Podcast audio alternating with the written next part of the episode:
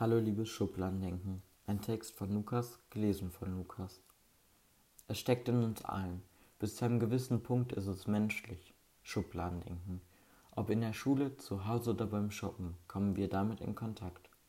Dieser Text ist entstanden, um positive und negative Aspekte dessen anzusprechen, aber auch, wie wir einen Weg finden können, um aus dem negativen Teil herauszukommen. Schule. Täter der Mitläufer. Ich habe mir schon oft die Frage gestellt, woher eigentlich dieses Schubladendenken kommt. Bis zu einem gewissen Zeitpunkt wusste ich gar nicht, dass es so etwas überhaupt gibt. Als Kind ging man sowieso anders an die Sache heran. Doch dann, sechste Klasse, Lateinunterricht. Mein Lateinlehrer erklärte uns, wie man am besten lernt. Ihr müsst euch lernen wie eine Kommode vorstellen. Jede Schublade ist ein Bereich. Jeder Bereich hat dann nochmal kleine Kästchen, wenn jetzt einen lateinischen Text übersetzt, müsst ihr die Schubladen und Denkkästchen öffnen. So arbeitet euer Gehirn. Na toll, und jetzt? Jetzt weiß ich, wie man logisch und analytisch denkt. Doch ist das alles? Wäre mein Gehirn eine Maschine, würde das Schubladen-Denksystem bestimmt prima funktionieren. Doch ich bin keine Maschine, ich bin ein Mensch. Wir alle sind Menschen. Dieses System funktionierte bei mir noch nie so gut. Ich weiß nicht, wo nicht so ganz warum. Vielleicht sträubt sich mein Gehirn einfach dagegen, weil es nicht meiner Überzeugung entspricht. Da stellt sich mir die Frage, inwieweit uns die Schule, die Lehrer beeinflussen, beziehungsweise zu dieser Frage hinzuzufügen wäre, welche Komponenten noch dazu beitragen. Kinder werden durch ihre Umwelt geprägt. Eltern, Familie, Freunde, Erzieher, Lehrer. Jeder trägt natürlich seinen Teil dazu bei, dass das Schubladendenken weitergetragen wird. Würde das nicht passieren, hätten wir direkt eine gute Grundlage, um eine liberale Gesellschaft aufzubauen. Liebe. Natürlich gibt es dieses Denken auch in der Liebe. Es gibt die Schüchternen, die Machos, die, die sehr auf das Äußerliche achten etc. In erster Sicht dient dieses Denken hierbei zum Schutz. Generell gesehen ist der Mensch sehr auf Sicherheit, Geborgenheit und Wohlbefinden aus. Es hält uns Menschen fern, die uns wahrscheinlich nicht gut tun würden. Doch es hält uns auch die Menschen fern, die uns gut tun würden, nur unsere Vorteile erst überwunden werden müssten. Ich glaube, in dem Punkt Sexualität gibt es die meisten Aneckungen mit dem Schubladen denkenden Menschen. Es ist ja nichts Neues, dass es in unserer Gesellschaft und in jeder anderen Menschen gibt, die mit Menschen aus der LGBTQ-Plus-Community ein Problem haben. Warum auch immer. Ich bin damit zwar nicht aufgewachsen, jedoch war es nie ein Problem für mich.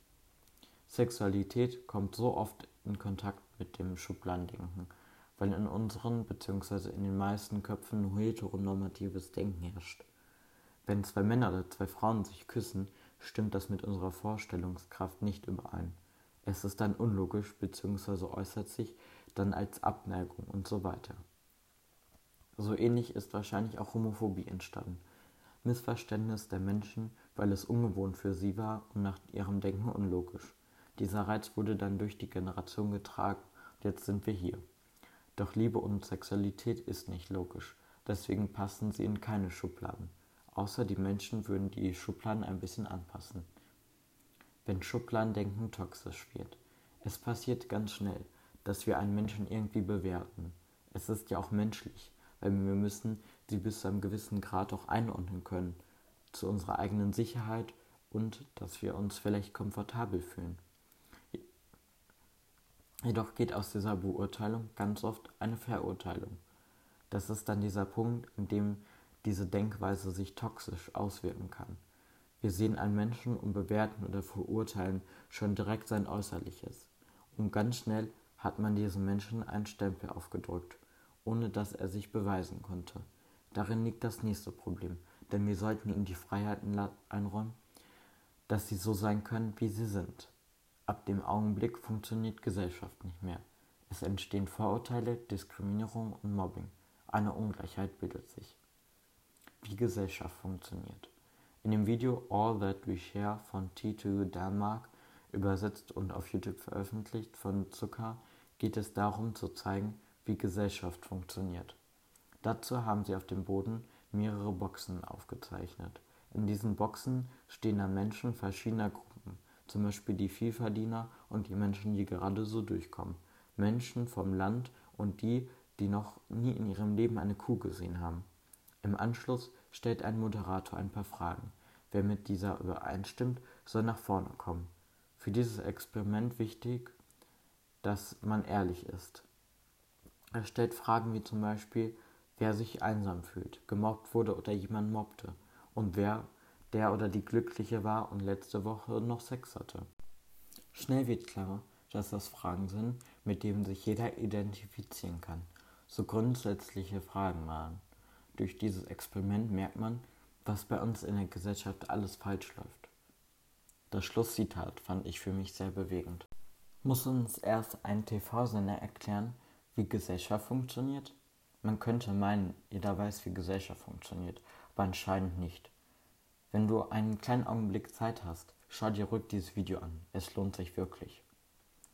Was kann ich ändern? Ich mag diese Plädoyers nicht so gerne, in dem nur gesagt wird, dass was geändert werden muss. Klar, ist auch nötig, aber man sollte immer auf sich eingehen und gucken, was ich ge jetzt gerade ändern kann. Nehmt euer Werkzeug und baut die Schubladen um, damit jeder von uns einen Platz in der Kommode hat. Oder wir machen was ganz Verrücktes und werfen uns alle in einen Topf. Geht auch auf neue Menschen zu.